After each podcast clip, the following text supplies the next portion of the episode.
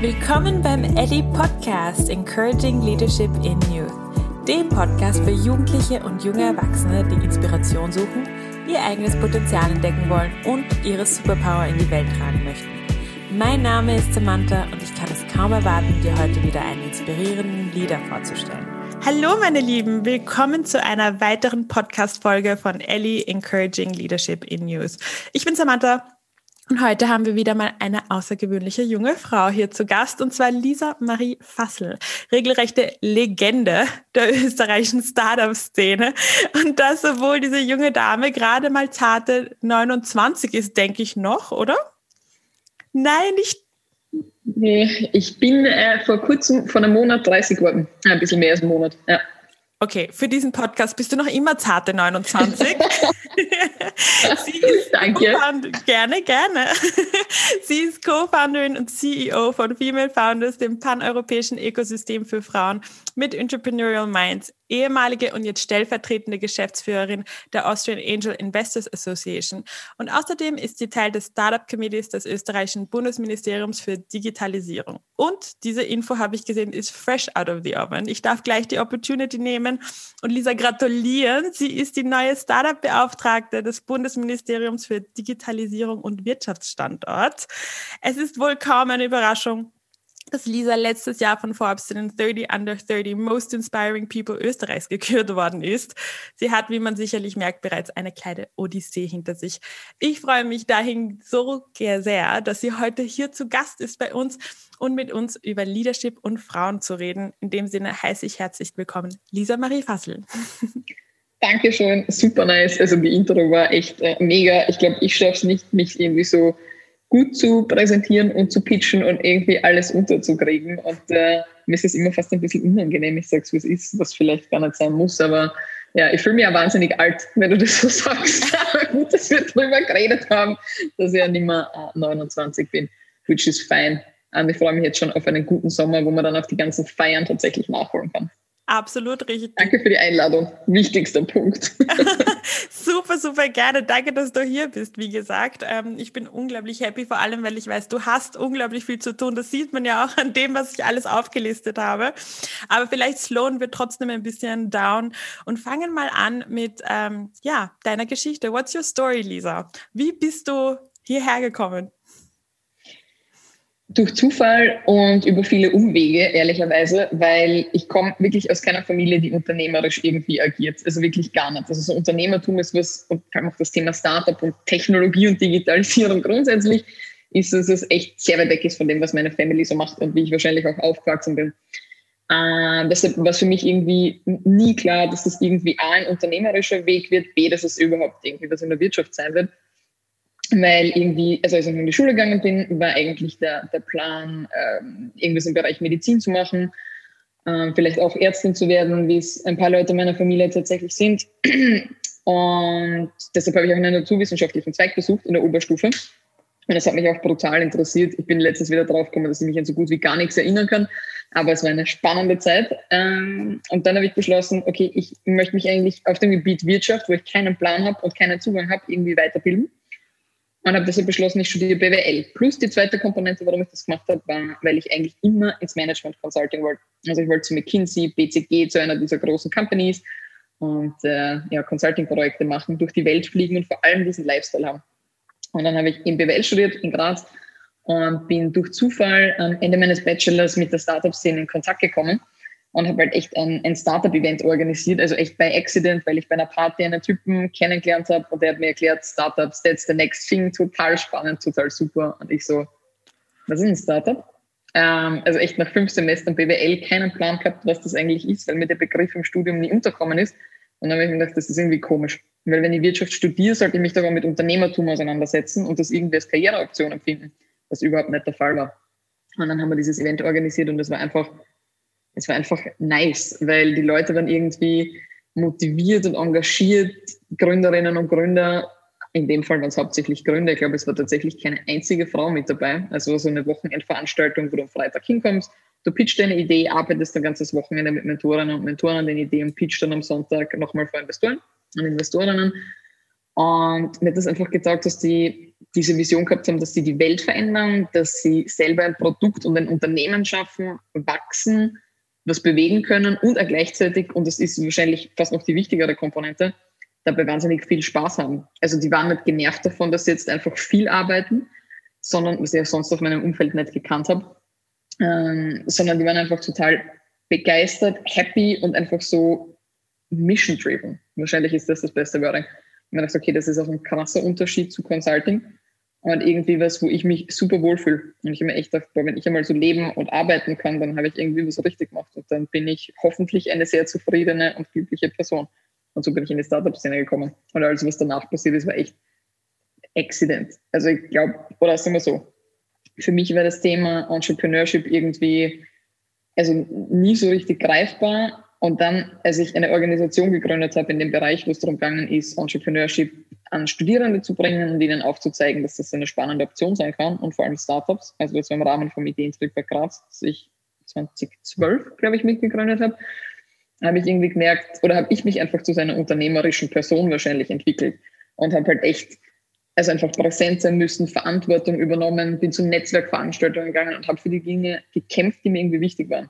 Und ich glaube, das hat sehr viel zu meiner Persönlichkeitsbildung beigetragen und war eigentlich der Grundstein dafür, dass ich dann einfach zu der Person geworden bin, die ich jetzt bin. Und irgendwie offen war für Opportunities, Leute kennengelernt habe, äh, mich für Digitalisierung und Tech interessiert habe. Und so sind dann die ganzen anderen Aktivitäten in der Startup-Szene kommen. Quasi ein Ding ist auf das andere gefolgt. Und das hat wahrscheinlich tatsächlich mit äh, Opportunities zu tun, die man auch bekommt, was cool ist, weil ja, da muss man was dafür tun, damit man die Opportunities kriegt und offen sein, aber dann auch irgendwie das Vertrauen und den Mut zu haben, sie zu nutzen, was auch nicht immer ganz easy war, aber ja, es hat mich dazu gebracht oder in diese Funktionen gebracht, die ich jetzt habe. Und wie bist du dann, also ich meine, du bist ja lustig, du bist Burgenländerin, gell? gebürtige. Burgenländerin, bist, hast du gesagt, Richtig. na, ich hau mich rüber nach Graz, ja, nicht unbedingt nach Wien.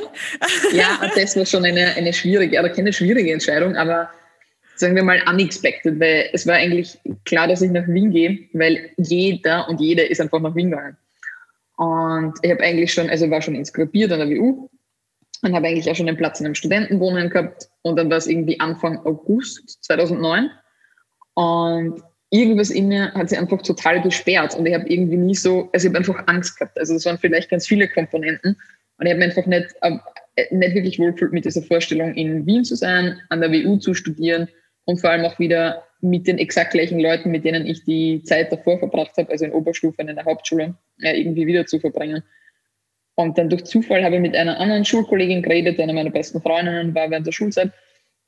Und für die ist immer klar war, sie geht nach Graz, weil sie will nicht in eine super große Stadt und Graz ist fein für sie. Und deren Mitbewohnerin, geplante Mitbewohnerin, ist abgesprungen und sie hat gesagt, ja, sie ist jetzt allein in Graz, vielleicht wird es doch irgendwie Wien. Und ich so, hey, das klingt doch jetzt irgendwie nach der perfekten äh, Möglichkeit und irgendwie nach so einer, also nach so einer coolen Chance. Ich gehe nach Graz. Und dann habe ich echt Anfang August und im, nein, im Oktober geht die Uni ja los, habe ich echt entschieden, na, es wird jetzt Graz. Und äh, ja, so again by accident.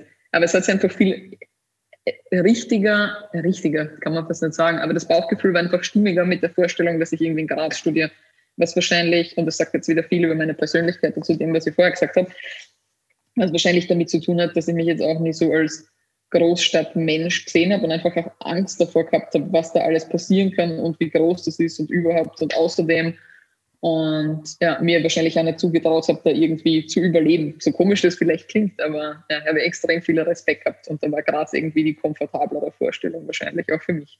Mhm. Und wie bist du dann von Graz nach Wien gekommen? Weil irgendwann hast du anscheinend dann doch das Selbstvertrauen aufgebaut, dass du sagst, ja. ich schaff's in der großen Stadt, ja?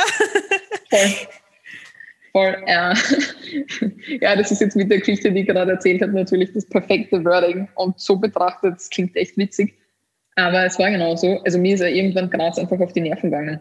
Äh, also ich bin damals oder zu dem Zeitpunkt relativ regelmäßig zwischen Wien und Graz gependelt, aus privaten Gründen. Und immer, wenn ich dann am Sonntagabend nach Graz gekommen bin, und Graz ist ja irgendwie knapp 300.000 Einwohner, also tatsächlich nicht wahnsinnig groß, wobei so groß wie das ganze Burgenland einwohnertechnisch, also es war schon ein bisschen ein, bisschen ein Upgrade. ähm, aber ich bin dann echt so Sonntagabend irgendwie um neun, zehn am Abend in Graz am Bahnhof angekommen. Und da gibt es äh, am Hauptbahnhof einen Spar, also ähnlich wie in Wien und wahrscheinlich in anderen Städten in Österreich gibt es halt diesen einen Supermarkt, der irgendwie am Wochenende offen hat. Und ich bin aus diesem Zug raus und habe dann schon automatisch irgendwelche Leute getroffen auf dem Weg in meine Wohnung, das irgendwie 20 Minuten, und ich echt dachte, es nervt mir einfach brutal, dass ich ständig Leute treffe, die ich kenne und dann wollen die alle reden. Und normalerweise bin ich eine wahnsinnig kommunikative Person. Aber ich habe schon damals irgendwie erkannt, dass es einfach so Grenzen gibt ähm, zwischen, das bin jetzt ich in meinem Business und täglichen Umfeld versus es gibt einfach Zeit, wo ich für mich bin und wo ich jetzt auch nicht super talkative bin und nicht ständig kommunizieren mag und will. Und was mir dann einfach freut, wenn ich tatsächlich niemanden sehe. Und dann habe ich einfach echt gemerkt, Graz ist wirklich klein. Und vor allem die Opportunities in der Startup-Szene sind irgendwie klein. Und du schielst halt aus meiner Sicht, oder so ist es mir gegangen, immer so ein bisschen mit dem Auge nach Wien, wo einfach die Action ist. Und vor allem in den Themen, also im Thema Startup und Digitalisierung und in unserem Kontext war natürlich auch das Investment-Thema super spannend. Da spielt es einfach alles in Wien ab. Da sitzen die wenigen, aber doch großen VC-Fonds, die es gibt, äh, zu dem Zeitpunkt auch die großen Angel-Investoren. Und du hast da immer versucht, bei allen Startup-Aktivitäten die Leute nach Graz wirklich zu karren.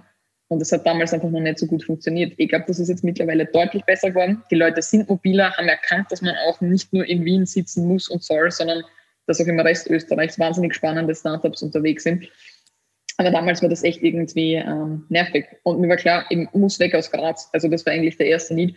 Dann habe ich eigentlich ein Jobangebot aus München gehabt bei Westwing, äh, das ich super spannend gefunden habe. Und wo ich echt und das klingt jetzt echt so wie eine Story, die ich erfunden habe, aber es ist echt eins zu eins so passiert und das zeigt ein bisschen so die Absurdität, die das Leben manchmal spielt oder die Überraschungen. Ich habe den Vertrag von Westwing gekriegt, habe ihn in meiner Inbox gehabt und bin nach New York geflogen, ein privater, also für mich ein privater Trip. Äh, für meine damaligen Partner war es ein Business-Trip und bin einfach nachgeflogen, damit wir dann ein bisschen Zeit in New York verbringen konnten. Und äh, war dann eben in New York Vertrag, also ich habe echt am Flughafen und ich kann mich daran erinnern, dass ich das am Handy getippt habe, so hey, total cool, danke für den Vertrag, ich fliege jetzt nach New York, ich unterschreibe, wenn ich gelandet bin und schicke ihn euch zurück. So, dann bin ich in New York angekommen und habe den Rudolf Stömmetzer von der WU kennengelernt, ähm, den vielleicht eher ein paar von euch äh, kennen. Und der hat mir erzählt, ja, ein neues Projekt, das sie da aufsetzen, äh, interdisziplinär mit allen öffentlichen Unis in Wien und äh, in ganz Österreich. Und die Idee ist, das Thema Spin-outs und Entrepreneurship an diesen Unis zu fördern. Und ich so, that's nice, das klingt ziemlich cool. Und er so, ja, dir das taugen? Er sucht nämlich gerade jemanden. Und ich so, okay, das, das ist jetzt so, das ist so Schicksal. Also das ist, I mean, that's so obvious. Ja, und dann habe ich den, ähm, dem Team in München abgesagt und habe mich dazu entschieden, nach Wien zu kommen. Und dann bin ich nach Wien übersiedelt.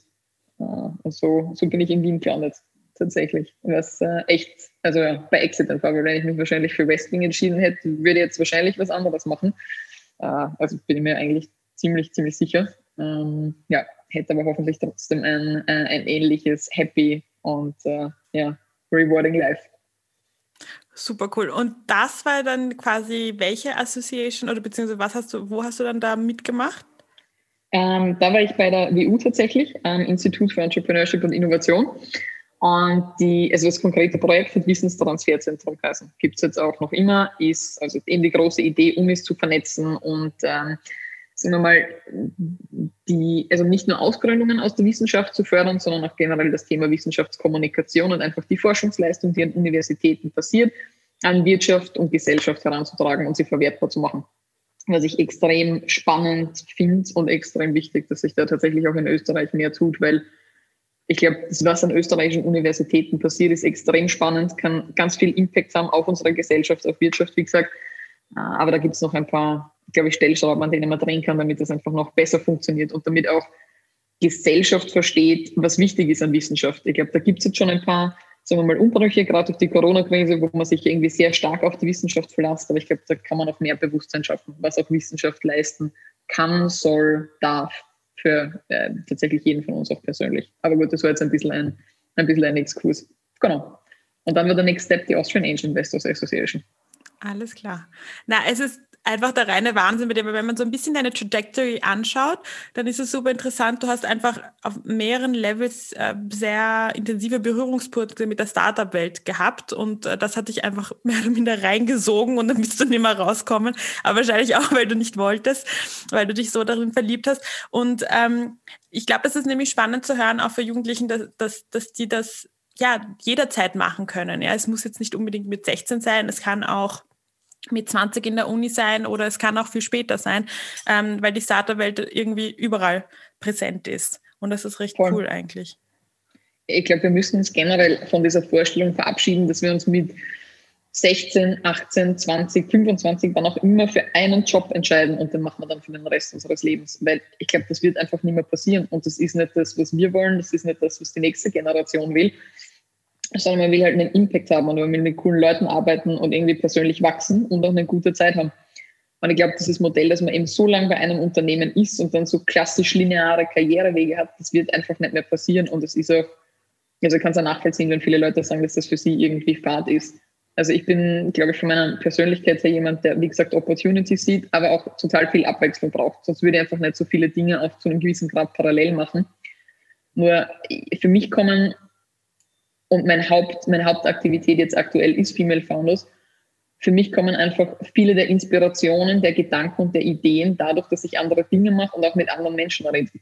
Weil wenn ich jetzt unter Anführungszeichen nur Female Founders machen würde, würde ich den ganzen Tag in Wirklichkeit mit dem Team reden, vielleicht mit unseren Partnern, aber ich hätte wenig irgendwie neue Impulse, die mich total bereichern und die ich dann wieder für mich verwerten kann. Ich habe letztens einen super spannenden Podcast dazu gehört, ähm, von Capidier mit dem Markus Hengstschläger, wo er darüber redet, also wie man Lösungsbegabung fördern kann und Menschen dabei unterstützen kann, dass sie einfach lösungsorientiert bleiben und Lösungen finden. Äh, und wo er irgendwie gemeint hat, dass es da unterschiedliche Modelle gibt, wie man das irgendwie machen kann und fördern kann. Und eins davon ist, genau das zu machen, sich mit Personen aus unterschiedlichen kulturellen Background, inhaltlichen Themen, anderen Branchen und so weiter zu vernetzen und diese ganze Inspiration irgendwie aufzusaugen und äh, zu verwerten und sich dann, also für sich dann in den eigenen Kontext zu versetzen. Und ich merke das zum Beispiel bei mir ganz gut und das kennen wahrscheinlich auch viele äh, von euch, die jetzt zuhören, dass du dich tagsüber mit einem Thema beschäftigst, du lernst was, du steigerst dich da irgendwie total rein oder arbeitest Dinge ab dann nimmst du irgendwie Zeit für dich, gehst laufen, machst irgendwie einen anderen Sport, I don't know, äh, hörst Musik, liest was und dann auf einmal macht es irgendwie klack und du verstehst Dinge besser und es bilden sich halt irgendwie so Connections. Uh, und ich finde, das passiert halt tatsächlich nur, wenn man da offen ist und sich mit anderen, also einfach mit anderen Themen auseinandersetzt, weil sonst habe ich das Gefühl, wird man auch immer ein bisschen ein Fachidiot oder eine Fachidiotin, ganz ehrlich. Und uh, das finde ich irgendwie nicht so spannend. Nein, absolut richtig. Also das ist, das ist, glaube ich, das Spannende, wenn du ähm, irgendeine Art von Beschäftigung suchst, ähm, beziehungsweise findest, wo du eben so versatil sein kannst und wo du eben diese diversen verschiedenen Impulse einfach auch automatisch hast. Und das ist ja eben die Startup-Welt ein bisschen. Aber ich finde es auch so spannend, weil du jetzt quasi eigentlich das Thema Kreativität angeschnitten hast. Mhm.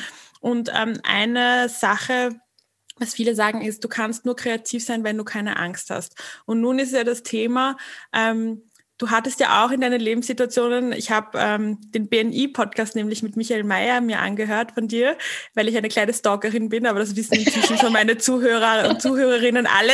Die lachen wahrscheinlich schon, wenn ich das bei jedem Podcast sage. Ähm, und du hast gesagt, du hattest eigentlich Schiss davor, ähm, als du den, das Jobangebot als Geschäftsführerin bekommen hast für ähm, Austrian Angels ähm, Investors Association. Wie war das damals? Also, how did you overcome that fear? Ähm, mega gute Frage.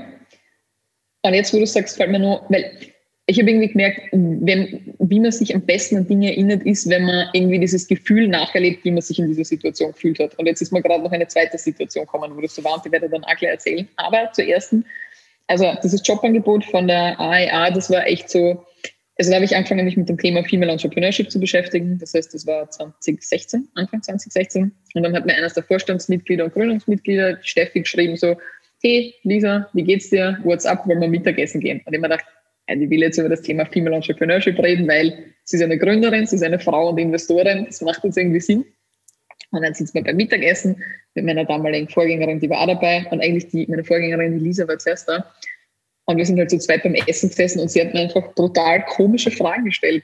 Ja, ich dachte so, was, what is going on? So, ja, wo siehst du dich in fünf Jahren und was bewegt dich und äh, was sind so deine Visionen und Ziele? Und ich dachte, was ist denn das jetzt, what's going on? Weil zu dem Zeitpunkt habe ich das nicht nachvollziehen können, dass man solche Fragen stellt, to be honest, weil das war für mich irgendwie in meiner sehr strukturierten Denkweise irgendwie sehr, äh, sehr weit weg. Und dann haben sie mir erzählt, ja, was eigentlich der Grund des Treffens ist, nämlich, dass sie mich gerne fragen würden, ob ich die Organisation übernehmen will. dann haben wir halt irgendwie gesagt, was so äh, die Verantwortungen sind, was zu tun ist und so weiter. Und ich so, ja, cool, total spannend. Und dann gehe da raus und es war ein Motto am Fluss, wo wir waren, geh zur U-Bahn, äh, U2 Taborstraße in Wien, also bin echt den Weg gegangen. Und ich echt so, glaube, ich kann das nicht. Wie kommen die auf mich? Was ist eigentlich mit ihnen? Warum trauen die mir das zu? Und dann habe ich eine meiner besten Freundinnen angerufen und habe das erzählt. Und sie so, bist du eigentlich komplett deppert? Sicher machst du das. also sie hat das echt so ganz direkt gesagt. Und sie dann echt nur so, also das war so die erste Reaktion von wegen, Alter, was ist mit dir? Ähm, sonst auch immer so eine große Klappe und dann, wenn es irgendwie ernst wird, äh, traust du selber nichts zu. Imposture Syndrome, hallo. Ähm, und dann hat sie auch gesagt, so ganz ehrlich, wenn das jemand machen kann, dann du. Weil du kennst dich aus, hast irgendwie ein Interesse an Menschen, äh, hast alles, was es braucht und was du jetzt noch nicht kannst, wirst lernen. Und dann habe ich mir gedacht, ja, okay, gut, das ist ein sehr valider Punkt. Dann habe ich noch meinen Papa angerufen, den rufe ich bei solchen Dingen auch an. Und der sagt, und der hat halt auch gesagt, ja, ich meine, was ist das Schlimmste, was passieren kann? Wenn es da nicht taugt, gehst du halt einfach wieder. As easy as that. Ähm, und dann hat er gesagt, ja, wir werden dich sowieso immer unterstützen, egal für was du entscheidest. Und dann haben wir so gedacht, okay, that's, that's cool. Und dann haben wir eigentlich äh, relativ bald tatsächlich auch zugesagt. Aber ich habe echt im ersten Moment wir gedacht, ja, Alter, also was soll ich da als, wie war 23, 24, Jährige mit einem Haufen von alten Männern, die in Startups investieren. Die wird es null interessieren, was ich zu sagen habe. Die werden mich hundertprozentig nicht ernst nehmen. Ich meine, die sind ja ganz woanders, weil die waren super erfolgreiche Unternehmer. Und ich sage deshalb, also ich sage das jetzt deshalb tatsächlich nicht gegendert und ich versuche schon, äh, schon zu gendern, ähm, wenn ich was sage, aber in dem Kontext waren es einfach zu mehr als 95 Prozent Männer. Ähm, deshalb also auch so ein sehr, sehr klassisches Bild, das diese ganze Branche vermittelt hat, was einfach noch mehr Respekt bei mir eingeflößt hat, wenn man dachte, okay, da gibt es einfach so wenig, dass wir gemeinsam haben, so unterschiedliche Erfahrungswerte, so einen unterschiedlichen finanziellen Background, äh, was mir einfach total eingeschüchtert hat. Und wenn man dachte, die werden wir einfach nie ernst nehmen und da, keine Ahnung, werde einfach nichts zu sagen haben. Und es ist dann komplett anders gekommen, muss man auch dazu sagen. Also ich habe da echt, und es war wahrscheinlich auch ein Bias, den ich gehabt habe, ähm, habe da ein sehr klares Bild davon gehabt, wie die Leute ticken, wie sie agieren, wie sie mich behandeln werden. Äh, und das ist wahrscheinlich auch zu einem gewissen Grad was mit Selbstbewusstsein und Selbstwertgefühl zu tun gehabt zu diesem Zeitpunkt.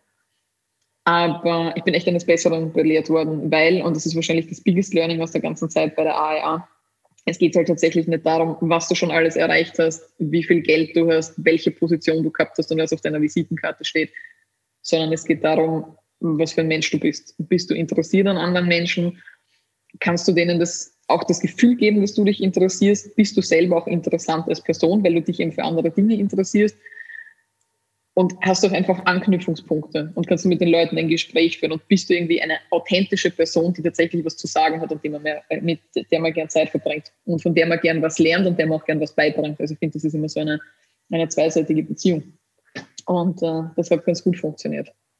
Und das war echt, also wahrscheinlich eine extrem prägende Zeit, wo ich echt einfach mit Leuten zu tun haben durfte, die eben gefühlt, wenn man von außen drauf schaut, tatsächlich alles haben, die aber auch mich, also einfach mir dabei geholfen haben, so zu werden, wie ich wahrscheinlich jetzt bin. Und äh, eine totale Bereicherung waren. Und bei denen man auch gelernt hat, dass, und das ist jetzt vielleicht, also die, die Realitätskeule, dass auch wenn von außen alles total glamorous und super ausschaut, also so dieses klassische Instagram Live, dass es dann doch hinter den Kulissen oft ganz anders ausschaut und dass jeder von uns einfach seine Themen hat, mit denen man sich beschäftigen muss, zu denen man auch stehen kann.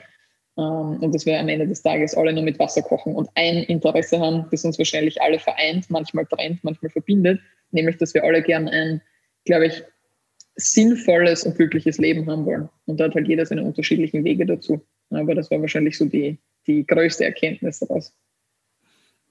Und du meintest, du hattest noch eine zweite Geschichte, die du uns erzählen wolltest zum Punkt äh, Thema äh, Fear? Genau. Äh, also das war, und da kann ich mich auch noch daran erinnern, wo ich gestanden bin, wie ich gestanden bin, was für ein Wetter draußen war. Da bin ich in meiner äh, Wohnung in Graz gestanden, also in der damaligen. Und es ist halt darum gegangen, das Ideentriebwerk zu gründen. Und ich habe zu dem Zeitpunkt auch einen, ich glaube, es war ein Teilzeitjob, also echt 20 Stunden an der Uni angenommen ähm, habe studiert, klarerweise. Also war gerade am Anfang vom Master und habe mir echt gedacht, Alter, that's a lot. Und war sonst nur bei zwei anderen Organisationen, glaube ich, aktiv. Und ich dachte, wie soll sich das alles irgendwie ausgehen? Das ist komplett unrealistisch. Das werde ich nie packen und habe halt echt, ich habe keine Panikattacken gehabt, aber es ist mir einfach sehr, also einfach sehr unwohl geworden bei der Vorstellung. Und dann habe ich auch wiederum eine Freundin angerufen. Zu dem Zeitpunkt war es eine andere Freundin, die ich aus der Schulzeit kannte. Und sie hat auch wieder gesagt, so, ganz ehrlich, probier's einfach mal und dann siehst du ja eh, was passiert. Und Dinge kannst du nur immer streichen, aber es nicht zu probieren ist eigentlich das Schlimmste, was du machen kannst. Und sie hat auch gesagt, und das ist wahrscheinlich auch wieder der gemeinsame Nenner, ja, auch zu der Geschichte von vorher, sie hat auch gesagt, ganz ehrlich, wenn, das, wenn ich jemanden kenne, der das schaffen kann, dann du. Und ich würde es echt scheiße finden, wenn du es nicht probierst. Und so, okay, gar nicht. Uh, und das ist das Coole. Ich glaube, das ist wahrscheinlich so die, die nächste Quintessenz aus äh, 30 Jahren meines Lebens. Ich glaube, es kommt echt massiv darauf an, mit welchen Leuten man sich umgibt. Also es gibt ja so diese Theorie oder dieses Saying, dass du irgendwie so der Querschnitt von den fünf Menschen bist, äh, mit denen du irgendwie closest bist. Und ich glaube, das stimmt. Ich glaube, das sagt tatsächlich sehr viel über einen aus. Ähm, ja, was man sich vielleicht auch von diesen Leuten irgendwie holt. Weil ich habe das Gefühl, du holst dir also einfach die Dinge irgendwie in dein Leben und die Menschen in dein Leben, die, also die vielleicht auch Personality Traits haben oder irgendwelche Assets oder Komponenten, die du vielleicht nicht hast und die du gern hättest und wo du einfach von den Menschen lernen kannst und sie gleichzeitig was von dir lernen. Und ich glaube, da einfach einen starken Background und starke Beziehungen zu haben, ist extrem wichtig, weil ich glaube, sonst schafft man es einfach nicht durch irgendwie, oder sonst schafft man es einfach nicht, auch so ein Happy, ja, Happy Life zu haben und vor allem durch auch schwierige Situationen durchzukommen.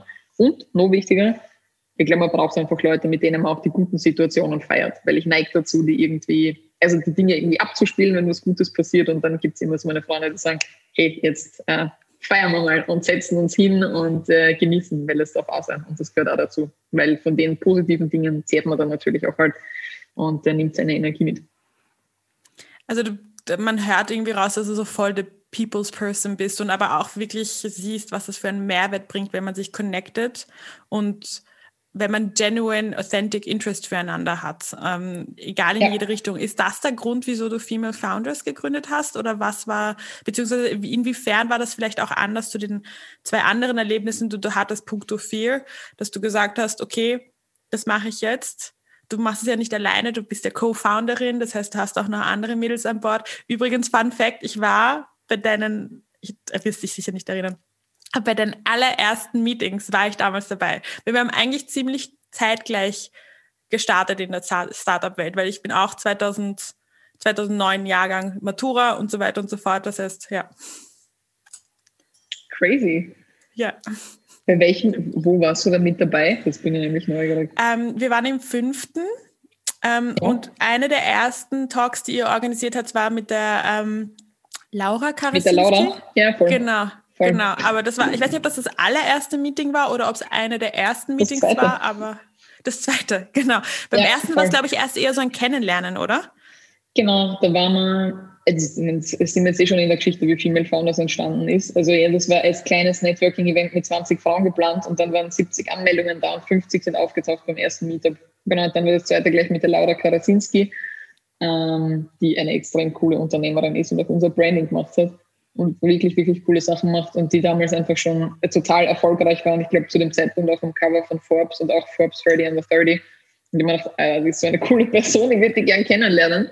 Aber dann haben wir sie eingeladen und sie ist gekommen und es waren irgendwie 100 Frauen bei diesem Meetup und es war echt, es war crazy. Es war ein super nicer Sommertag. Und ja, also es war ein sehr, sehr cooler Abend.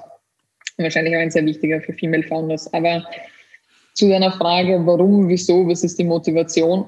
Ähm, und das Thema Fear. Also wenn es um Female Founders geht und um die Entscheidung, das zu machen und dann auch tatsächlich zu gründen, Leute anzustellen, noch letztes Jahr den Schritt zu machen und zu sagen, hey, wir machen jetzt Female Founders Fulltime, da war schon so ein manchmal mulmiges Bauchgefühl mit dabei, aber es war nie, und es fällt mir jetzt tatsächlich erst auf, wenn jetzt, also wenn wir beide jetzt darüber reden, es war tatsächlich nie dieses Gefühl von Fear so da, wie es bei der AIA war oder wie es damals beim Ideentrittwerk war, sondern es hat sich immer extrem richtig angefühlt. Und also ich habe nie so viel Angst davor gehabt, diesen Schritt zu machen, wie für andere Dinge. Nämlich gar nicht. Aber zur Motivation, das zu machen, also ich habe es vorher eh ein bisschen erzählt, für mich war Entrepreneurship einfach echt so ein massiver Gamechanger. Also einfach tatsächlich in meiner Persönlichkeit, wahrscheinlich auch, wie ich mich gerade im Kontext als Frau entwickelt habe. Weil ich war wirklich nie also auch in den Anfangszeiten meiner Uni, und vielleicht habe ich das jetzt einfach auch falsch abgespeichert, aber zumindest für mich macht das so Sinn, bis zu dem Zeitpunkt, wo ich diese Verantwortung für eine Organisation in Graz übernommen habe, war ich nie jemand, der irgendwie in der ersten Reihe sein wollte.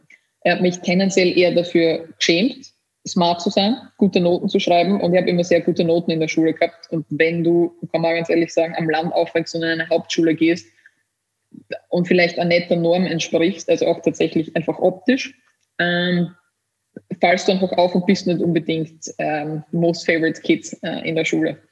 Was wahrscheinlich auch sehr einprägsam war. Deshalb habe ich immer versucht, mit im Hintergrund zu halten und eher durch sagen wir mal, Inhalte, Leistung und Performance aufzufallen und zu glänzen. Und darauf zu warten, dass jemand äh, mich sieht und erkennt, dass ich eine coole Person bin und mir dann Opportunities eröffnet. Und das war, wie gesagt, bis zum Ende meiner Studienzeit so.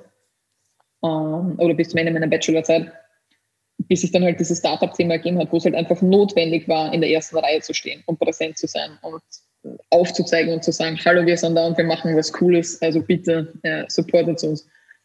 Und ich finde, das war ein verhältnismäßig langer Weg und ich frage mich schon manchmal, wäre das anders gewesen, wenn ich schon von vornherein diese andere Art von Person gewesen wäre oder diese andere Art von Person, wenn ich da einfach in anderen Dingen anders getickt hätte. Ist auch eine überflüssige Frage, weil es ist, wie es ist, aber das ist so die große Motivation für Female Founders, diesen Weg für andere Frauen zu verkürzen, damit die nicht diesen manchmal doch sehr harten Weg gehen müssen und diesen langen, wo einfach viel Shit along the way passiert, ähm, sondern dass einfach vor allem junge Frauen einfach von vornherein wissen, sie können einfach alles erreichen und es gibt niemanden auf diesem Planeten, der das Recht hat, ihnen zu erklären, was sie nicht dürfen, was sie nicht können und was sie nicht machen sollen, weil das einfach Bullshit ist.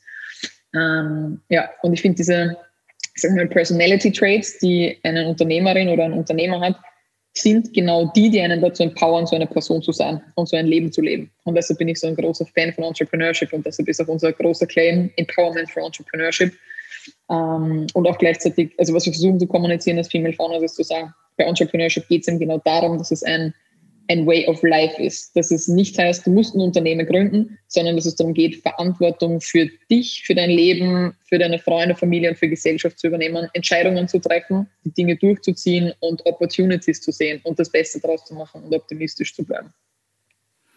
Ich finde das super, dass du das jetzt ansprichst, dass, was eigentlich tatsächlich Entrepreneurship ist, weil das ist genau das gleiche Bias, was ich auch sehe bei Leadership. Und im, im Grunde genommen, wenn die Definition, die du machst von Entrepreneurship, ist für mich auch die Definition von Leadership. Es geht darum, Verantwortung zu übernehmen, ja. Dass du sagst, ich nehme nicht alles hin, so wie es ist. Ähm, ich akzeptiere mich selbst, aber ich habe dadurch auch meine eigenen Kräfte und meine eigenen äh, Pros und Cons, okay.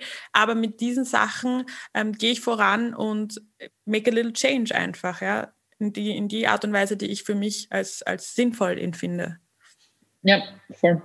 Absolut richtig. Also, sorry. ich wollte nur sagen, 100% agree. Also äh, ja, also ich glaube, wir haben alle, und das hat wahrscheinlich ganz viel mit Education und Sozialisierung zu tun, wir haben, glaube ich, dieses Bild von, was ist ein Unternehmer, was ist eine Unternehmerin, wobei da gibt es eh schon weniger, also können wir wieder bei der männlichen Variante bleiben, leider, but it's changing. Und das ist irgendwie ein Leader. Und für viele Leute äh, bedeutet das und das ist auch für mich so eine gute Definition, also wenn wir irgendwie an Leader denken, denken wir im Kontext von Unternehmertum fettes Büro, oberster Stock, Dachterrasse, cooles Dienstauto, Visitenkarte, äh, Assistentinnen und Assistenten, man rennt die ganze Zeit mit dem Handy um und um. Aber das ist, äh, also ich finde, das kann ja kein Ziel sein. Also, dass sie das irgendwie erreichen. Und das sieht man einfach bei so vielen Leuten, die gerade im Kontext von klassischeren Unternehmen Karriere machen, dass es nicht darum geht, was sie dann tun, wenn sie in dieser Position sind und wie sie agieren und welchen Impact sie haben, sondern dass es um Status geht. Und ich glaube, wir leben jetzt wirklich mittlerweile in einer Gesellschaft und in einem Zeitalter, wo wir uns nicht mehr mit solchen Themen wie Status aufhalten müssen. Ich verstehe, dass die Abseits manchmal ganz nice sind und dass das irgendwie ganz gut ist für das eigene Ego und für die Motivation. Aber es muss darum gehen, was machen die Leute und was ist der Impact. Und das geht von äh, klassisch Unternehmen über äh, NGOs bis zu offensichtlich auch Politik, äh, wo wir, glaube ich, gerade sowieso ein paar Themen haben, die wir uns anschauen sollten. Und wo wir uns echt die Frage stellen sollten, okay, wer sind denn generell, also jetzt wieder in diesem breiteren Kontext, die Menschen, die äh, Entscheidungen treffen und was ist ihre Motivation? Ich glaube, man muss die Leute auch reliable halten für das, was sie tun und für den Impact, positiv wie negativ, den sie haben, weil die haben entsprechende Vorbildfunktion. Absolut, also, also absolut einfach diese Vorbildfunktion und dann einfach dieses Bewusstsein, dass es halt, dass diese Konzepte aufgebrochen gehören und eben dementsprechend thematisiert und wieder neu geframed gehören. Weil das fand ich auch so spannend, was du vorher erzählt hast, dass du gesagt hast, du wurdest selbst eines Besseren belehrt, weil du hast dir gedacht, es wird dich keiner ernst nehmen, du bist sowieso mhm. eine Frau auf 95 Prozent der Männer und dann war deine Experience komplett anders. Und ich hatte voll die spannende, das spannende Gespräch letztens mit einer Freundin von mir, ähm, die auch lustigerweise äh, in, im Consulting arbeitet, gell? Und die auch so, der, wo wir dann angefangen haben, drüber zu reden, Frau sein, ähm, kann sie sich sexy anziehen in der Arbeit und so weiter und so fort. Also diese typischen feministischen Diskussionen, wo ich dann aber auch in einem Zeitpunkt gesagt habe, ich glaube, wir müssen kurz überlegen, sind es wir, die perpetuaten oder sind es die Männer, die es perpetuaten? Weil ich glaube, es hat schon sich was verändert. Nur wir müssen ja. auch aufhören, so zu denken, dass das, dass das automatisch die Reaktion sein wird. Ja. Ja, das war spannend. Das waren nämlich zwei Männer, zwei Frauen und die haben vehement gesagt, nein, nein, das ist nicht mehr so. Und aber ja, da habe ich so gespürt, na, wir, wir sind auch noch stuck in unseren alten Ways, ja. Simon, volle Kanne. Also wir haben, unternehmen mich nicht aus, ich glaube, wir haben unsere Biases in ganz viele Richtungen, äh, wo wir einfach schauen müssen, dass wir aware sind, dass es die Biases gibt, weil die werden wir nicht wegrennen von heute auf morgen. Aber die Frage ist, wie reagiere ich drauf? Und wie gehe ich damit um? Und genau solche Fragen stelle ich mir natürlich auch. Also ganz ehrlich, gestern war diese äh, offizielle Bekanntgabe, als ich Startup-Beauftragter werde. Und da habe ich wirklich eine geile Geschichte dazu, wo mir echt dachte, boah, also ich habe mir im Vorfeld schon gedacht, also zwei Punkte, die ich mir gedacht habe, A, es wird wahrscheinlich auch irgendwie viel, ähm, also einfach viele Kommentare dazu im Internet geben. Und ich mir echt dachte, weiß ich nicht, ob ich die durchlesen soll. Ich habe dann auch mit der Margarete Stramberg darüber geredet und sie so, lies die Kommentare nicht. Es werden extrem viele positive sein, es werden aber wirklich viele negative oder einige negative sein. Und man dachte so, ja, okay, gut, das beherzige ich jetzt mal, ich lese das nicht, was passiert. Also das ist der eine Punkt zur Geschichte. Ein zweiter Punkt, der mir echt überlegt, okay, was ziehe ich an? Weil genau diese Punkte, du willst halt auch nicht irgendwie das Falsche anziehen, was auch immer das Falsche ist, ja, kann jeder für sich definieren. Und das Wichtigste ist, du willst dir was anziehen, indem du dich wohlfühlst, weil wenn du dich nicht wohlfühlst, kannst einfach nicht authentisch sein und dann kommt das einfach schon irgendwie weird rüber. Und dann habe ich mich echt mit äh, einer Freundin beraten, was es denn werden wird. Gut. Ähm, gestern war ich sehr zufrieden mit meiner Outfit, aber es war ein kurzes Feedback dazu. Ähm, dann komme ich am Nachmittag nach diesen ganzen Presseterminen und nach dieser offiziellen Bekanntgabe ins Büro, äh, arbeite irgendwie ein paar Dinge ab und dann kriege ich von einem Freund eine Message, hey, auf Facebook gibt es Diskussionen zu dir, äh, zu diesem Posting. Wahnsinn. Und ich so, worüber wird denn diskutiert? Also über mich als Person und dass ich irgendwie, keine Ahnung, vielleicht nicht der optimale Wahl bin für diese Position, aber going on? Dann hat er mir den Kommentar reinkopiert. Tatsächlich von einer Frau. Wirklich langer Kommentar. Das heißt, sie musste sich echt Zeit genommen haben, das zu analysieren, wo äh, diskutiert wird, dass ich nicht auf dem Foto von gestern, sondern auf einem älteren Foto, das aus dem letzten Jahr ist, einen Hosenanzug anhabe. Ähm, und dass das doch irgendwie, also dass man schon, wenn man eine Frau ist, dazu stehen kann, eine Frau zu sein und sich entsprechend auch weiblich zu gestalten, also anzuziehen. Aber echter Kommentar so, ja, sie hat auf dem Foto suchen müssen, wer die Frau ist. Ich mir nur denke, okay, I get where this is coming from und da kann man drüber diskutieren und jeder hat seine Meinung. Es ist aber eine Diskussion, die äh, irgendwie inappropriate ist, weil es darf doch oder es soll einfach gerade 2021 und in den nächsten Jahren nicht darum gehen, was jemand anhat, weil es ist wirklich wurscht. Ich meine, das, ja, das ist so eine Oberflächlichkeit, von der ich mich irgendwie selber ganz gern lösen würde und wo ich es dann auch wertschätzen würde, wenn das nicht das Erste ist, was diskutiert wird, weil ich glaube, das trägt, genau wie du gesagt hast, nichts Positives zur Diskussion rund um Frauen in Führungsfunktionen oder auch in öffentlichen Funktionen bei. Im Gegenteil, und ich sage jetzt nicht, dass das einen massiven Impact auf mich hat, weil ich habe ich habe mich nicht in diese Diskussion eingeklinkt. Und ich bin Gott sei Dank mittlerweile resilient genug, dass ich mir denke, ja, okay, fair enough. Also das ist freie Meinungsäußerung des Internets, was es ist. Jeder und jeder kann sagen, was er oder sie will. Aber ich habe netterweise ziemlich viele Menschen, die sie richtig, also die waren richtig offended von diesem Kommentar. Und die haben mich da so massiv verteidigt. Und das ist eigentlich das, was ich, also was ich eigentlich aus dieser, sagen wir mal, eher negativen Angelegenheit ein super Positives für mich daraus mit, nämlich, dass es Menschen gibt, die mich verteidigen und die zu mir stehen, egal wie banal das Thema ist oder auch wie tiefgehend es ist. And that was nice. Und deshalb hat das für mich jetzt schon wieder irgendwie so diesen positiven Twist gekriegt. Äh, aber an sich muss man sagen, also wir müssen echt aufhören, vor allem Frauen und auch Männer bei sowas irgendwie zu beurteilen. Ich meine, ich habe jetzt Kommentare gelesen, wo von meinem Vorgänger kommentiert worden ist, dass er wieder zum Friseur gehen kann. Ich meine, ganz ehrlich, who cares about that stuff? Äh, das, das sollte man einfach echt darüber hinweg sein und uns selber an der Nase nehmen. Aber ich glaube, das kann halt negativen Einfluss darauf haben. Und eben, das wollte ich sagen, das habe ich ein bisschen ausgeholt, äh, gerade bei Frauen, dass die sich schon fragen, setze ich mich denn einfach Öffentlichkeit aus? Das Thema ist aber nur, wenn wir gerne mehr Frauen in Führungspositionen hätten, dann müssen wir anfangen, Role Models zu zeigen. Und wenn wir diese Role Models dadurch vergrämen, dass wir sie aufgrund von Oberflächlichkeiten ihrem Aussehen, ihrer Kleidungswahl kritisieren, machen wir einfach einen Fehler und tun uns insgesamt als Gesellschaft nichts Gutes. Deshalb müssen wir einfach mit diesem Schritt aufhören. Absolut richtig. Nein, da bin ich voll bei dir. Also das ist äh, komplett abschreckend, ja, dieser Hate, der einfach da kommt, egal in welcher Form es ist, weil anstatt dass wir uns gegenseitig hochhalten, machen wir uns gegenseitig nieder und dann äh, beschuldigen wir aber noch den anderen Sex dafür, dass sie halt eigentlich die am Ursprung der Patriarchie sind, ja. Also mhm. komm, uh, let's bring these things down to what it really is. Und ähm, ich glaube, da müssen wir einfach ein Bewusstsein auch, auch haben ja, und gründen. Und ich glaube, das ist ganz ja. wichtig, das zu thematisieren. Und deswegen glaube ich, dass das auch, aber gleichzeitig braucht es Leute wie du, die halt eben in diese Vorbildrolle gehen oder in diese Leadership-Rolle und voll wissentlich, dass das auf dich zukommen wird, dieser Shitstorm, ähm, und dennoch dazu stehen, ja. Aber dann ja. braucht es wieder die Plattform, damit man drüber reden kann. Und das ist da, glaube ich, wo die Schwierigkeit entsteht. Ja? Weil wie kannst du diese Diskussion auf eine Art und Weise führen, die tatsächlich produktiv ist? Also ich glaube, und das bin ich tatsächlich jeder Frau und auch jedem Mann am Ende des Tages, also echt jedem dankbar, der in die Öffentlichkeit geht und sich der öffentlichen Meinung aussetzt, weil genau das ist es, was passiert. Du bist, also wenn du eine öffentliche Person bist, wirst du viele positive Dinge erleben, was großartig ist aber auch einige negative. Und wir neigen, glaube ich, dazu, uns gerade irgendwie diese negativen Dinge stärker einzubringen. Aber ich habe echt größten Respekt und größte Dankbarkeit für jede Person, die, die das macht und die tatsächlich öffentlich aktiv ist, weil es ist ein Trade-off und man muss immer die Frage stellen, steht es noch dafür? Äh, oder ist das irgendwie, oder ist, kommt das einfach aus dem Ungleichgewicht? Ich meine, ähnliche Diskussion mit dem Gesundheitsminister, der weiße Turnschuhe anhat. Ja, bitte soll er weiße Turnschuhe anziehen. Ich meine, das sagt ja nichts darüber aus, ob er jetzt ein guter Gesundheitsminister ist oder nicht.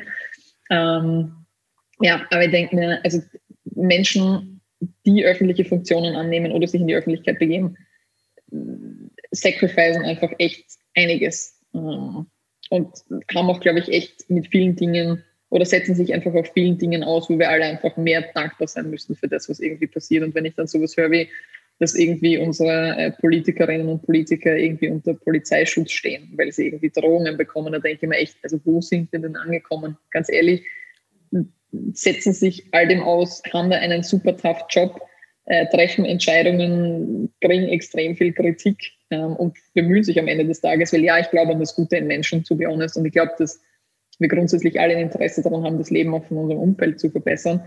Und dass sie dann, also das dafür ernten, ist echt aus der Kategorie, was soll das? Also ich glaube, da müssen wir einfach als Gesellschaft ein bisschen reflektierter werden und einfach, äh, glaube ich, einen realistischeren Zugang zur Welt entwickeln. Lisa, was, was würdest du sagen, was ermöglicht dir quasi, also du hast jetzt schon erwähnt, dass, dass, dass du sehr dankbar bist für die Freunde, die dich unterstützen, ähm, aber was ermöglicht dir in dieser Leadership-Rolle zu sein, also diese, das, das durchzusetzen, was du tust eben, weil wie du sagst, es ist einfach eine schwierige Situation, aber nicht nur das, sondern auch einfach Female Founders voranzutreiben, so ist es dein Mindset, so was ist deine Superpower, würdest du sagen, die dir das ermöglicht? Ähm, Superpower, und das habe ich diese Woche in einem anderen Podcast, glaube ich, auch schon gesagt, ich glaube tatsächlich, meine Superpower ist People. Weil ich habe so ein genuine Interest in Menschen. Interessiere mich für alles, was sie machen, in alles, was sie tun. Früher, also meine Oma ist auch so wie ich. Und früher haben wir sie alle in der Familie, inklusive mir, so ein bisschen belächelt, so von wegen, ja, okay, du gehst einmal spazieren, triffst eine Person und weißt irgendwie die ganze Lebensgeschichte. Und das war echt so, Oma, peinlich. Und mittlerweile denke ich mir, das ist eine Superpower. Wenn du Menschen das Gefühl geben kannst, dass du mit ihnen connectest, dass du dich für sie interessierst äh, und dass du tatsächlich was dazu beitragen willst, dass sie irgendwie Spaß haben, Erfolg haben, wie auch immer. Und das echt, also authentisch zu machen, weil es halt einfach so ist. Ich finde, das ist meine Superpower und das ist irgendwie, also was, was mich auch tatsächlich antreibt und was, glaube ich, nicht so viele Leute tatsächlich authentisch können und auch gern machen, weil es ist einfach anstrengend und es ist energieraubend, sich mit anderen Menschen auseinanderzusetzen. So it's definitely this. Ähm, es ist, glaube ich, viel Arbeit an mir. Also ich mache seit zwei Jahren, drei Jahren ähm, ein Coaching oder habe einen Coach, der mich bei vielen Dingen begleitet und da kommt auch immer wieder ziemlich viel Schmarrn auf, äh, äh, wo man einfach auch irgendwie erst im Lauf quasi seines Lebens draufkommt. Aber was mir unglaublich dabei hilft, tatsächlich auch resilienter sagen wir mal, more balanced zu werden. Also das ist auch ein Daily Struggle, den ich habe, irgendwie Balance in mein Leben zu bringen. Auf unterschiedlichster Ebene, vor allem wenn es irgendwie um das Thema Health geht, also genug Sport zu machen, gesund zu essen, genug zu schlafen. Ähm, definitiv das. Und die dritte Komponente, gerade im Kontext von Female Founders, oder ich, mein, ich würde vielleicht nochmal sagen, dass es echt Menschen sind, die mich begleiten und unterstützen und auch pushen und an mich glauben. Und im Kontext von Female Founders ist es definitiv die Tatsache, wie du schon vorher kurz erwähnt hast, dass wir einfach echt zu zweit sind, das Gründungsteam. Und uns einfach super gut ausgleichen und ergänzen, weil wir in vielen Dingen sehr ähnlich sind, aber ich glaube, in wesentlichen Dingen, wenn es ums Business geht, doch sehr unterschiedlich. Also ich wahrscheinlich eher auf dieser sehr strategisch visionären Seite, thinking big und äh, es gibt quasi keine Grenzen und keine Limits und wir können alles schaffen. Meine Co-Founderin, Nina, hat einen eher realistischen Zugang zur Welt ähm, und holt mich dann auch manchmal von meinen Luftschlössern, die ich da ganz gern baue, ein bisschen runter oder zumindest auf ein Level, wo sie tatsächlich umsetzbar sind und wo man es auch runterbrechen kann und in, sagen wir mal, Tasks und Projekte brechen kann, die für uns äh, realisierbar sind und die dann auch vor allem fürs Team irgendwie greifbarer sind und machbarer sind und die nicht irgendwie total abschreckend sind, weil sie einfach so groß sind. Also ich glaube, in der Hinsicht gleichen wir uns ganz gut aus. Also grundsätzlich ist deine Superpower paying forward. Also wenn nicht so in einem Satz. ja, gut zusammengefasst. Ja, definitiv. Was auch heißt, dass man manchmal tatsächlich äh, einfach auf die Schnauze fällt, wenn man das ganz direkt sagen kann, weil äh, nicht immer tatsächlich was zurückkommt und es auch Menschen gibt, die deinen anderen Ansatz äh, verfolgen aber ich denke mir ganz ehrlich, what's to lose? Das ist Risiko nehmen äh, und Risiko tragen, wenn man diese Mentalität hat. Und in den meisten Fällen kommt tatsächlich was zurück. Es ist vielleicht nicht am nächsten Tag so, es ist vielleicht nicht in einem Jahr so, aber irgendwann schon. Und das ist irgendwie auch ganz nice, wenn dann out of the blue wieder Leute auftauchen, sich an irgendwas erinnern, dass du mit ihnen, für sie, wie auch immer gemacht hast oder ihnen geholfen hast. Und dann kommt irgendwie was zurück. Das ist richtig, richtig cool. Nein, auf jeden Fall. Also da bin ich ganz bei dir, weil ich bin auch so ein Mensch, würde ich sagen, der einfach ein großes, großes Interesse an anderen Menschen hat. Ich meine, ich, du machst ja nicht so etwas wie ähm, Female Founders, wo es eigentlich darum geht, andere Leute zu empowern, wenn du nicht dieses Interesse hast. Also grundsätzlich ist das sicher ähm, ja, eine der, der, der, Grundcharakteristiken, sonst machst du sowas einfach nicht. Egal, ob ja. du ein Educator bist, ob du in der Schule arbeitest, also alles, was mit Menschen zu tun hat, da musst du dieses Mindset haben. Und ich glaube, es ist aber irrsinnig wichtig, dass den Leuten bewusst wird, dass das eigentlich auch die Essenz von Leadership ist, weil am Ende des Tages heißt ein Leader sein auch in andere Menschen zu investieren und ihre Stärken mhm. zu fördern und zu schauen, dass sie vorankommen und im Endeffekt ist es auch, kommt das dann irgendwann einfach zurück. Ja, Richtig, das ist auch ein bisschen oder ein bisschen eigentlich sehr seit wahrscheinlich ein paar Jahren ein, ein bisschen so unser Mantra, wenn es um das Team geht und um die Menschen, mit denen wir arbeiten. Also vielleicht eher zuerst die externe Perspektive. Äh, also wenn wir uns Partner aussuchen, dann machen wir das mittlerweile, und Gott sei Dank können wir das mittlerweile schon ein bisschen sorgfältiger machen und sind quasi nicht darauf angewiesen, mit äh, jeder Organisation und jeder, äh, jedem Partner oder jeder Partnerin zu arbeiten. Und wir haben uns da echt auf die Wand gepickt als Claim, we don't negotiate with terrorists. Weil wenn du schon am Anfang das Gefühl hast, something's off und die Leute wollen dich irgendwie, wollen immer einen eigenen Vorteil draus suchen und drängen dich immer in eine unangenehme Position, dann wird das einfach den Lauf dieser ganzen Beziehung so sein. Und das macht einfach keinen Sinn. Also wenn wir echt sagen, okay, wenn wir das Gefühl haben, dass das nicht passt und dass das kein gutes Bauchgefühl ist, we don't do it. Und selbst wenn uns dann tatsächlich Business entgeht. Die zweite Komponente, das ist eher der neuere Part gewesen, äh, weil wir da echt ein paar Learnings gemacht haben in den letzten Monaten, die uns einfach sehr viel Nerven gekostet haben und die es einfach nicht wert sind, also Nerven irgendwie da zu investieren. Die zweite Komponente ist äh, tatsächlich jetzt aufs Team fokussiert. Also wir haben seit Jahren eigentlich diesen Ansatz oder wenn wir uns was überlegen, wie wir mit dem Team umgehen, dann ist es immer ein, und das passt zu dem, was du gerade gesagt hast, dass, es, dass wir das so empfinden, dass unser Team und die Menschen, mit denen wir arbeiten, in uns investieren, nämlich ihre Lebenszeit und sie haben nichts Wertvolleres. Also wir haben einfach nur ein bestimmtes Set an Zeit am Tag, in der Woche, im Monat, in unserem Leben. Und wir müssen uns jeden Tag überlegen, was macht man damit und jeden Tag das Commitment eingehen und Entscheidungen treffen, wie ist die Zeit am besten allocated und was macht am meisten Sinn, wo habe ich den größten Impact. Und wenn uns Leute vertrauen und glauben, dass sie mit uns den größten Impact haben, dann haben wir eine gigantische Verantwortung, dieses Versprechen, das wir ihnen geben, äh, auch zu erfüllen und diese Verantwortung tatsächlich zu nehmen, zu tragen und ihnen dabei zu helfen, was Sinnvolles aus ihrer Lebenszeit zu machen. Und ich finde, das ist eigentlich eine ziemlich große Verantwortung, ähm, die Unternehmerinnen und Unternehmer da haben. Aber eine, eine ziemlich schöne, vor allem wenn man dann sieht, wie die Leute tatsächlich auch äh, wachsen, sich weiterentwickeln, sich mehr zutrauen, selber Verantwortung übernehmen und wenn die das dann auch irgendwann, wahrscheinlich auch nicht gleich, sondern vielleicht auch Jahre später einfach wieder zurückspielen können und sagen können, was sie alles mitgenommen haben und gehört haben. Wunder, wunderschöne fast letzte Worte, meine Liebe, weil äh, ich könnte, glaube ich, noch ewig mit dir reden, aber wir haben leider, weil wir schon gesagt haben, Zeit ist, ähm, ist valuable. Es ist wunderbar. Deswegen bin ich dir so dankbar, dass du deine Lebenszeit jetzt deine letzte Stunde mit uns verbracht hast. Wenn du noch zehn Minuten für mich hast, würde ich ganz gerne noch mit dir machen den Rapid Fire. Also das sind zehn schnelle Fragen, ähm, die äh, du einfach beantworten kannst, so kurz oder so lang, wie du magst vielleicht eher kürzer, ähm, wenn du Zeitdruck hast. Ähm, und dann werden wir noch den Mini-Mixtape besprechen. Darüber, darauf freue ich mich auch schon, weil ich bin ja so eine Musikfanatikerin und ich liebe diese Mini-Mixtape-Geschichte, äh, weil ähm, ich es liebe, von anderen Leuten eben so Input zu kriegen, Kreativität, Punkte, so mal was Neues hören und so weiter. So we're gonna go get to this in a second. Also Rapid Fire. Nummer eins, ein guter Leader oder Leaderin ist ähm, zentriert, ausgeglichen und äh, weiß genau, in welche Richtung es geht. Oder gibt zumindest vor zu wissen, in welche Richtung es geht. Okay. uh, talking about experience. was sind die, also wer sind die Menschen, von denen du dir was sagen lässt und von wem überhaupt nicht? Ich lasse mir was sagen von Leuten, die ich extrem respektiere und die ich weiß, dass sie es mir deshalb sagen, weil sie ein Interesse daran haben, dass ich mich positiv weiterentwickle und was daraus mitnehme und dass es mir gut geht und ich Dinge besser mache. Sehr schön gesagt. Eine Sache, die viele Menschen über dich denken, aber eigentlich komplett falsch ist. Viele Menschen denken, dass ich Tag und Nacht arbeite und nur vier bis fünf Stunden pro Nacht schlafe, was kompletter Schwachsinn ist, weil ich arbeite vielleicht viel, aber tatsächlich nicht Tag und Nacht und ich mache tatsächlich äh, mittlerweile auch sehr viele Pausen und schlafe sieben bis acht Stunden. Sehr gut, da freut sich die Gesundheit. Du bist in deinem Zimmer, du fühlst dich komplett ausgelaugt, ziemlich wütend, traurig, aufgewühlt, alles gleichzeitig. Grundsätzlich geht es dir ziemlich beschissen. Was machst du, Step by Step?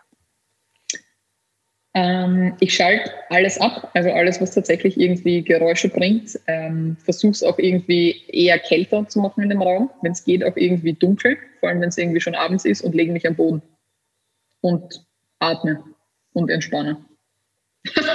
Geil, wow. ich habe so, mh, spannend, okay, das habe ich noch nie gehört. Ich werde es dann gleich probieren. Interessant, ich würde gerne wissen, wie sich das anfühlt. Ist es dann so, du relaxst einfach runter oder, oder ist, weil Temperatur sehr genau. ja, ich habe für mich erkannt, was so mein, mein Wohlfühlding ist oder wo ich am besten tatsächlich vielleicht auch denken kann oder irgendwie loslassen kann. Und das ist das, also ich gehe auch, wenn ich irgendwie Sport mache oder irgendwie draußen unterwegs bin, dann am liebsten tatsächlich, wenn es eher kälter ist und vor allem auch am Abend. Ähm, weil ich habe das Gefühl, du kannst dich dann einfach auf die wesentlichen Dinge konzentrieren. Und wenn es mir so geht, wie du es gerade beschrieben hast, dann ist ja something off in mir. Und dann versuche ich alles, was irgendwie äußere Einflüsse sind, tatsächlich zu reduzieren und einfach darauf zu hören, what's going on und woher kommt das. Weil nur so kann ich verstehen, was es ist und dann damit umgehen. Sehr cool. Okay. Dein größtes Guilty Pleasure ist? Bist deppert. Mein größtes Guilty Pleasure. Ich finde eigentlich alle meine Pleasures ziemlich nice und gar nicht so guilty, muss ich sagen. Umso besser, hallo? ich stehe dazu. Ich überlege gerade, ob ich irgendeine peinliche Musik höre, weil manchmal kriege ich natürlich schon Kommentare so, Alter, what the heck is going on? Nein, ich glaube, so richtig Guilty Pleasure habe ich keins. Das spricht für dich. Ah, doch, ich habe eins. Äh, also das ist so foodtechnisch, ich versuche mich gesund zu ernähren, aber es gibt echt ein Ding, das ist mein absolutes Comfort Food. Und das sind echt, also das ist die einfachste und cheapest Carbonara-Variante, die man machen kann, die einfach echt nur aus Toastschinken, Zwiebel, Schlagobers und Suppenwürfel besteht und es ist einfach geil. Und ja, es ist Glutamat und whatever und nicht wahnsinnig healthy, aber es ist einfach echt geil. Dann hau mir da am Berg einige schlafen und am nächsten Tag mache ich glücklich auf. Oh Gott, jetzt kriege ich Hunger. Jetzt habe ich auch Lust, mir das zu machen. Geil. Du hast es nicht sold it to me. Also das klingt auf jeden Fall sehr gut. Nice. Wenn du morgen wohin fahren könntest, wo wäre das? mein absoluter Happy Place, und ich hoffe, dass jetzt nicht alle hinfahren und ich keinen Platz mehr dort kriege, ist der Seehof in Goldeck. Ein wahnsinnig nettes Hotel mit wahnsinnig gutem Essen, wahnsinnig netten Menschen, ähm, der, ein Ort, der wahnsinnig inspirierend ist auf jeder Ebene und wo es vor allem sehr viel Kunst und Kultur gibt und einen netten kleinen See, den ich als Teich bezeichnen würde. Und ich hoffe, das hört niemand von Ihnen, weil dann äh, kriege ich wahrscheinlich böse Kommentare. Just love this place. Sehr cool. Und jetzt denke ich mir gerade, warte, Goldeck, du meinst aber nicht den in Kärnten, oder? Na, in Salzburg. Okay, gut. Jetzt wissen es aber alle. Tut mir leid, jetzt habe ich dich so die out jetzt ein bisschen. Sehr gut. ähm, alles klar. Womit kann man dir immer eine Freude bereiten? Mit Essen, tatsächlich. Ich liebe Essen. Also jede Form von Essen ist very, very welcome. Und ich liebe es, eingeladen zu werden und auch bekocht zu werden. It's a fact. Und My kind of girl. Yes. das geht bald wieder. Wofür bist du derzeit dankbar, dass die Restaurants aufmachen? Sorry, I'm taking it. ja, äh, dafür auch, worüber bin ich derzeit dankbar. Tatsächlich, und das hat mir einfach gestern wieder diese Startup-Beauftragten-Geschichte gezeigt, wer echt die Menschen sind, die, denen ich wichtig bin und die Menschen, die mir wichtig sind. Und die waren gestern alle da und haben einfach die nettesten Dinge geschickt und mir einfach wahrscheinlich das gesagt, was man sich gegenseitig zu wenig sagt, nämlich, dass man einfach stolz ist. Ähm, und dafür bin ich gerade unpackbar dankbar und habe das alles noch nicht verarbeitet, aber das kommt dann am Wochenende, wenn ich am Boden liege im Finstern. Nein, aber das ist, das ist doch ein glücklicher Moment. ja, aber die, also man muss dazu sagen, und jetzt brechen wir ein bisschen dieses Rapid-Fire-Theme, aber ich finde gerade diese super positiven Emotionen zu verarbeiten, fällt zumindest mir manchmal wirklich schwieriger als negative. Und wenn negativ mal das Gefühl so, ja, okay, you think about it and you're gonna find a solution und nichts ist so schlimm, wie es irgendwie im ersten Moment scheint. Aber positive Dinge zuzulassen und die echt zu erleben, bis in die kleinste Phase, finde ich manchmal echt schwieriger, weil man da auch dazu neigt zu sagen, ja, okay, passt super, next, what's next? Und äh, ja, dann vergisst man die Dinge, die vielleicht für einen selber klein wirken, dass die vielleicht gar nicht so klein sind und dass man die schon ähm, exzessiver auskosten könnte. Wunderschön gesagt. Ein Alltagsmoment aus deinem Leben, der dich durch und durch glücklich macht? Boah. Ein Alltagsmoment. Das klingt jetzt vielleicht auch irgendwie weird, aber es ist tatsächlich am Samstag in der Früh aufzuwachen zu wissen, es ist egal, wie spät es ist, ich habe keine Termine und ich kann den Tag einfach so gestalten, wie ich will. Und dann ist das Erste, ich stehe aus dem Bett auf, mache die Balkontüren auf oder die Terrassentür, gehe mal irgendwie auf die Terrasse, mache mir irgendwie einen Tee und setze mich hin und schaue einfach. Und es ist okay, einfach nur zu schauen und zu sein. That's nice. Wer ist der Mensch, und das ist jetzt die letzte Frage, den du unglaublich gerne diese Fragen stellen wollen würdest? Alexander von der Bell das schaffst du auch noch. Also so wie ich dich kenne. Wir schicken in diesem Ausschnitt, wir machen einen Ausschnitt davon, von dieser letzten Sache. Und das schicken wir ihm, kein Problem. Ja, finde ich gut. Nee, ich finde ihn einfach also ein, eine unglaublich tolle Person. Ähm, auch in schwierigen Situationen sehr richtige, richtige und angemessene Worte findet, wo ich mir nur denke, diese Resilienz hätte ich wahrscheinlich nicht, sondern würde einfach schon öfter eskalieren. Und das finde ich einfach wirklich sehr, sehr, sehr impressive und natürlich sehr staatstragend. Und ich bewundere es, wie gut er unsere Verfassung kennt und umsetzt. Absolut, nein, bin ich auch Van der Bellen-Fan, absolut. Alles klar, und jetzt kommen wir über zu deinem Mini-Mixtape. Du hast uns geschickt Sia, Courage to Change, Sting, Desert Rose, Max Richter, Recomposed bei Max Richter, Vivaldi, The Four Seasons Summer. Billie Eilish, Ilo Milo und Parachute von Paul Kalkbrenner. Was sagen diese Lieder über dich?